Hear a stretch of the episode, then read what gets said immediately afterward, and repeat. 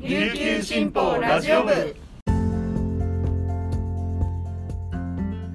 はいたい皆さんこんにちは。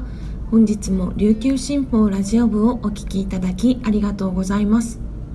7月28日木曜日本日のパーソナリティは広告事業局のメカル椿です。よろしくお願いいたします。午前11時現在の那覇市の天気は曇り。気温は29.3度です、えー、最近沖縄はちょっとお天気が不安定ですよね。先ほど那覇市泉崎ではざっと強い雨が一雨来ましたよ、えー、というのもですねやっぱりフィリピンの東マリアナ諸島付近にある熱帯低気圧があるそうで24時間以内に台風に変わる見込みです。沖縄には29日金曜日から30日土曜日にかけて影響が出そうだということです、えー、なんで台風は週末に来るのかっていうちょっと沖縄あるある台風あるあるですよね。そんな季節がやってまいりました。毎年のことではありますが今はねこのコロナの感染状況で救急体制が非常に厳しい状況なのでえー、台風で怪我などをしないように特にね台風対策はきちっとしたいなと思います。皆さんも気をつけましょう。それでは本日これまでに入ったニュースをお届けいたします。最初のニュースです。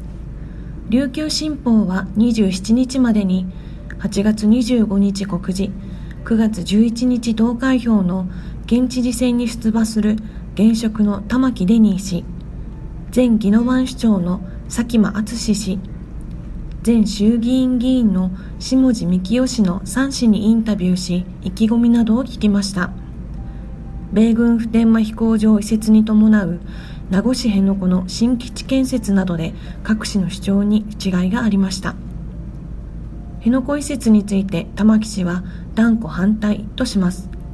埋め立て予定の軟弱地盤工事が想定以上の年月がかかり基地負担軽減につながらないと述べました。佐喜真氏は普天間の危険性除去を挙げ辺野古移設は現実的策として容認せざるを得ないと強調。普天間返還は前倒しを求めます。下地氏は軟弱地盤埋め立ては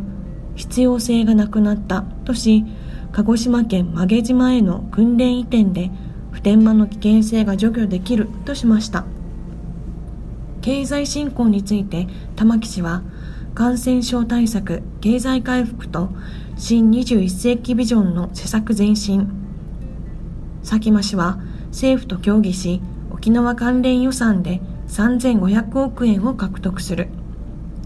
下地氏は民間活力を使った投資増や PFI での社会インフラの整備などをそれぞれ挙げました。続いてのニュースです。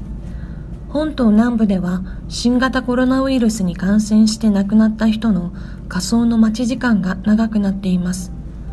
急速な感染拡大に伴い感染して亡くなる人も増え火葬場が逼迫しています。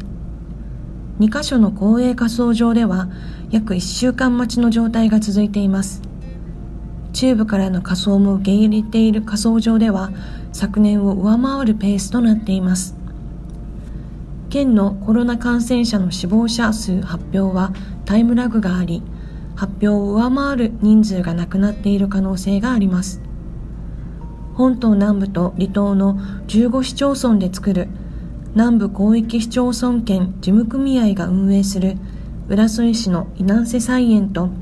豊見城市の南西条では厚生労働省の指針に基づきコロナに感染して死亡した遺体は一般の火葬と分け午後3時前後に行っています。3次火葬は稲南瀬は1日3枠南西条で2枠。27日現在稲南瀬は8月2日まで予約で埋まり南西条も31日まで空きがない状況となっています。避難瀬と南西条の担当者によると今月に入ってコロナ感染の死亡による火葬が増えています。避難瀬は6月は19件でしたが7月は22件。南西条は6月8件に対し7月は19件に上ります。イナンセは昨年同月が22件で昨年を上回る見通しです。最後のニュースです。現存する沖縄の酒造所で最も古い1846年創業の新里酒造は主力の泡盛に次ぐ新たな収益源としてウイスキーの製造を本格化させます。2020年にウイスキー製造免許を取得し麦芽加工などの設備も導入しました。2023年後半には同社初となる完全自社製造のジャパニーズウイスキーを発売します。泡盛の消費が長期的に減少傾向にある一方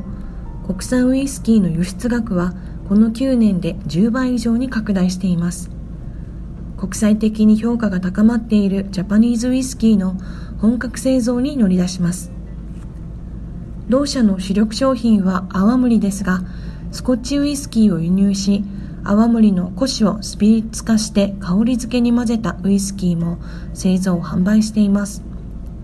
同社の売上高のうちウイスキーが占める割合は1割程度でうち7割は海外への輸出だといいます。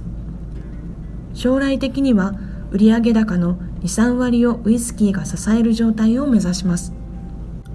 新里社長は泡盛が主力商品であることは今後も変えない。とした上で老舗の看板だけでは生き残れない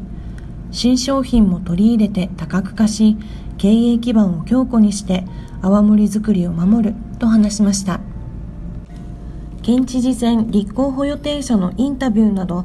本日紹介した記事の詳しい内容は琉球新報ニュースサイトでご覧いただけますのでぜひアクセスしてみてください。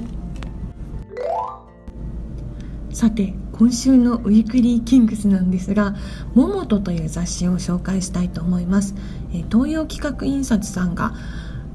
出してるんですけど今回がバスケットボール特集なんですよ。キングスだけじゃなくって沖縄のバスケットの歴史が網羅されていて読み応え抜群でございます。はい。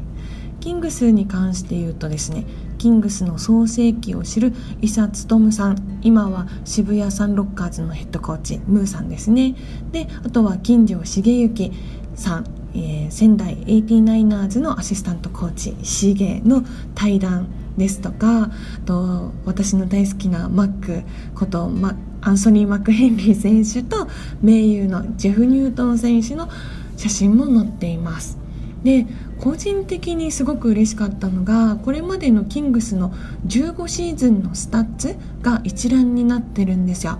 ファイナルの成績とか勝敗数とかシュートの成功率とか。はい。15年も応援してるとですね